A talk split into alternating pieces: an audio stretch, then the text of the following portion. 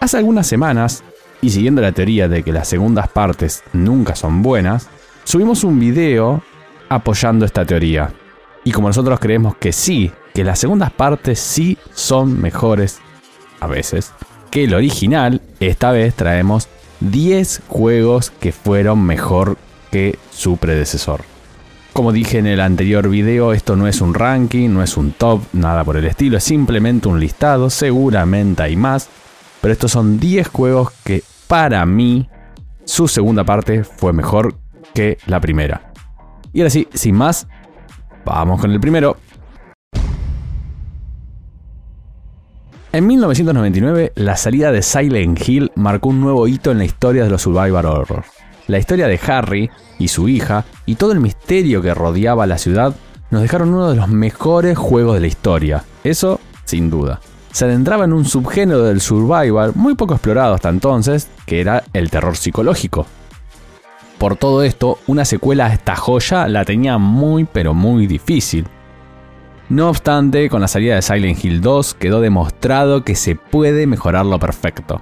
La historia de James Sutherland y la carta que recibe de su esposa muerta para visitar la ciudad de Silent Hill es solo el comienzo de un juego que es considerado por muchos no solo el mejor Silent Hill de la saga, sino uno de los mejores videojuegos de terror de la historia. No solo la historia mejora increíblemente, profundizando en los temores y traumas de todos los personajes del juego, sino que el salto gráfico también fue notable. Y como si fuera poco, nos dejó con algunas de las mejores canciones de la saga. Es indudable que todo lo que rodeó y rodea a este juego es una maravilla. Y de un survival horror pasamos a otro, dado que la segunda entrega de Resident Evil dejó muy atrás a la primera en casi todos los aspectos. De movida tenemos dos personajes seleccionables que nos dan dos campañas independientes, las cuales, a su vez, son intercambiables en orden, por lo que tendremos en realidad cuatro campañas diferentes. Pero aún hay más, porque a esto se sumó una mejora gráfica increíblemente superior si se la compara con el primero, una historia mucho más amplia, no solo en lore, sino también en las locaciones, ya que al contrario de la primera entrega donde todo ocurría prácticamente en la mansión, aquí tendremos varios escenarios por los cuales movernos. Si por alguna casualidad no lograron jugar esta joya del gaming, existe actualmente una remake muy buena que pueden aprovechar. Sí, se echa de menos la distinción entre campañas que tenía el original, pero aún así es una dignísima remake que merece ser jugada. Pasamos ahora a la primera elección polémica del listado. Si bien Arkham Asylum estableció un nuevo estándar para los juegos de superhéroes, fue su secuela, Batman Arkham City, la que llevó la experiencia a otro nivel. Si bien hay quienes sostienen que su primera entrega es mejor, yo me considero más del otro bando. Logró pasar a ser una experiencia de mundo abierto de la mejor manera, y eso ya es decir mucho, con más villanos icónicos, algunos obligatorios y otros opcionales, multitud de coleccionables y secretos, una narrativa más ambiciosa, todo se sentía más y mejor. Arkham City se convirtió en el favorito de muchos fanáticos de Batman por lejos y la muestra de cómo realizar un excelente juego de superhéroes. Si bien el primer Assassin's Creed sentó las bases para la serie, también pecó de muchísimos errores entre los que se encontraba un mundo abierto semi vacío y un set de misiones hartamente repetitivas. Por suerte, la llegada de Assassin's Creed 2 cambió todo drásticamente y fue donde la franquicia realmente despegó. La llegada de Ezio Auditore, como nuevo protagonista increíblemente carismático, una historia más intrigante y un mundo abierto que ahora sí se sentía más vivo y divertido de recorrer, puso a Assassin's Creed 2 en lo más alto. Mejoró todos los aspectos y sentó las bases para los juegos posteriores de la serie. Lamentablemente Ubisoft optó por exprimir demasiado su nueva gallina de los huevos de oro y bueno, ya todos sabemos el desenlace. Portal fue un juego de puzzles innovador y único, pero Portal 2 logró superarlo en todos los aspectos. En primer lugar, estamos hablando de un juego mucho más largo, con misiones mucho más variadas que su antecesor, con, por ejemplo, el añadido de los geles de propulsión y repulsión. Además, se profundiza en la historia tanto del laboratorio, Aperture Science, como de nuestro némesis, GLaDOS. Obviamente se mejora también el apartado gráfico con una estética mucho más detallada que la versión original. Además, los diálogos y el guion del juego están mucho más trabajados e incluyen un nivel de humor que ha terminado siendo el sello de la franquicia. ¿Quieren más? Hay más, porque como si fuera poco, se incluyó un modo cooperativo con misiones para trabajar en equipo, dándole todo un nuevo giro al juego. Simplemente espectacular.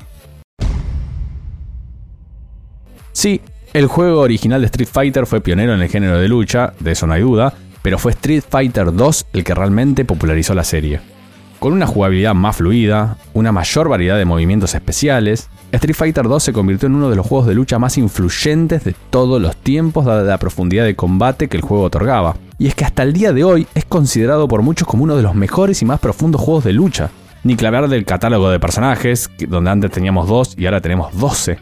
El apartado gráfico dio un salto impresionante respecto de la entrega pasada, escenarios mucho más detallados y unos efectos de sonido realmente increíbles para la época. Como ya mencioné, a día de hoy Street Fighter 2 y todas sus variadas versiones se encuentran en la cúspide de los juegos de lucha contando con millones de fans alrededor del mundo. Half-Life sentó las bases para los juegos de disparos en primera persona, pero su secuela, Half-Life 2, llevó la experiencia a un nuevo nivel.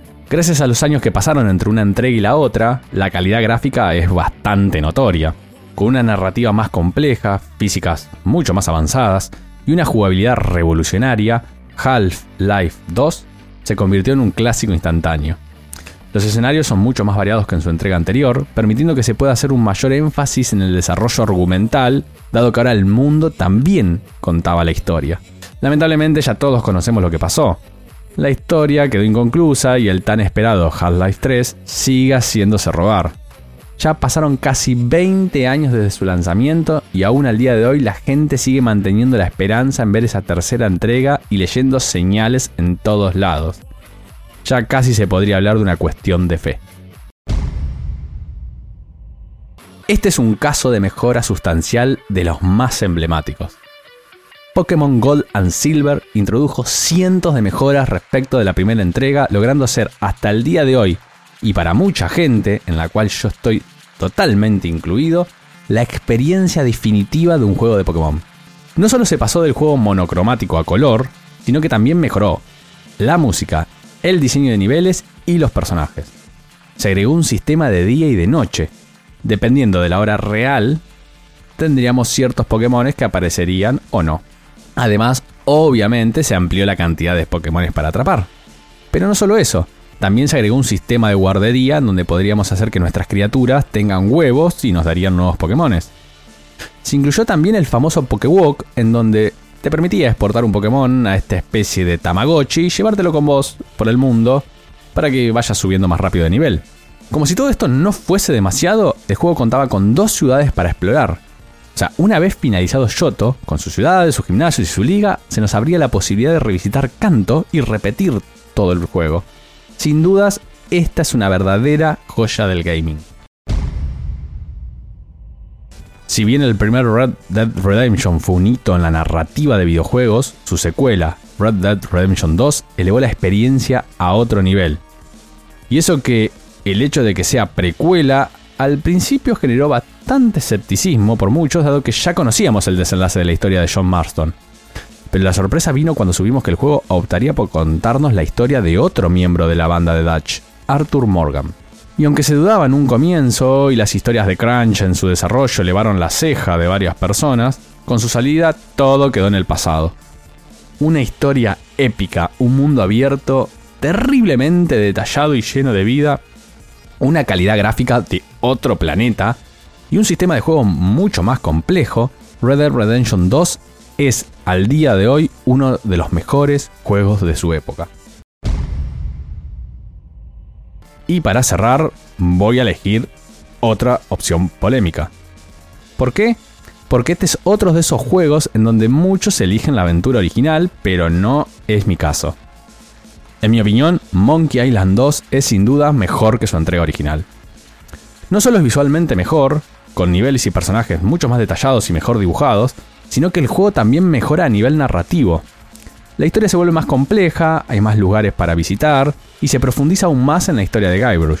El humor continúa siendo de lo más destacado, mejorando lo que ya era bueno en la primera entrega. Además, como broche de oro, el juego cuenta con uno de los finales más extraños y que más teorías conspirativas ha generado a lo largo de los años en la industria. Lamentablemente para la tercera entrega, el bueno de Ron Gilbert dejó de ser parte de la franquicia y ese final misterioso alimentó a fans alrededor del mundo durante años y años. Y cuando todo se creía perdido y parecía que correría el mismo destino que Half-Life 3, en 2022 tuvimos la suerte de ser parte de un hito en la industria. Pudimos disfrutar de Return to Monkey Island, el regreso de Ron Gilbert a la saga y la continuación de la historia donde él mismo la había dejado. Ambos mega recomendados. Y hasta acá llegamos amigos, si les gustó el video, háganlo saber, déjenme en los comentarios qué opinan de este listado y denme los suyos. Coméntenme qué juegos ustedes creen que es mejor que su entrega original. Debatamos si es que a algunos no les gustó de este listado. Y nos vemos en el próximo video. Adiós.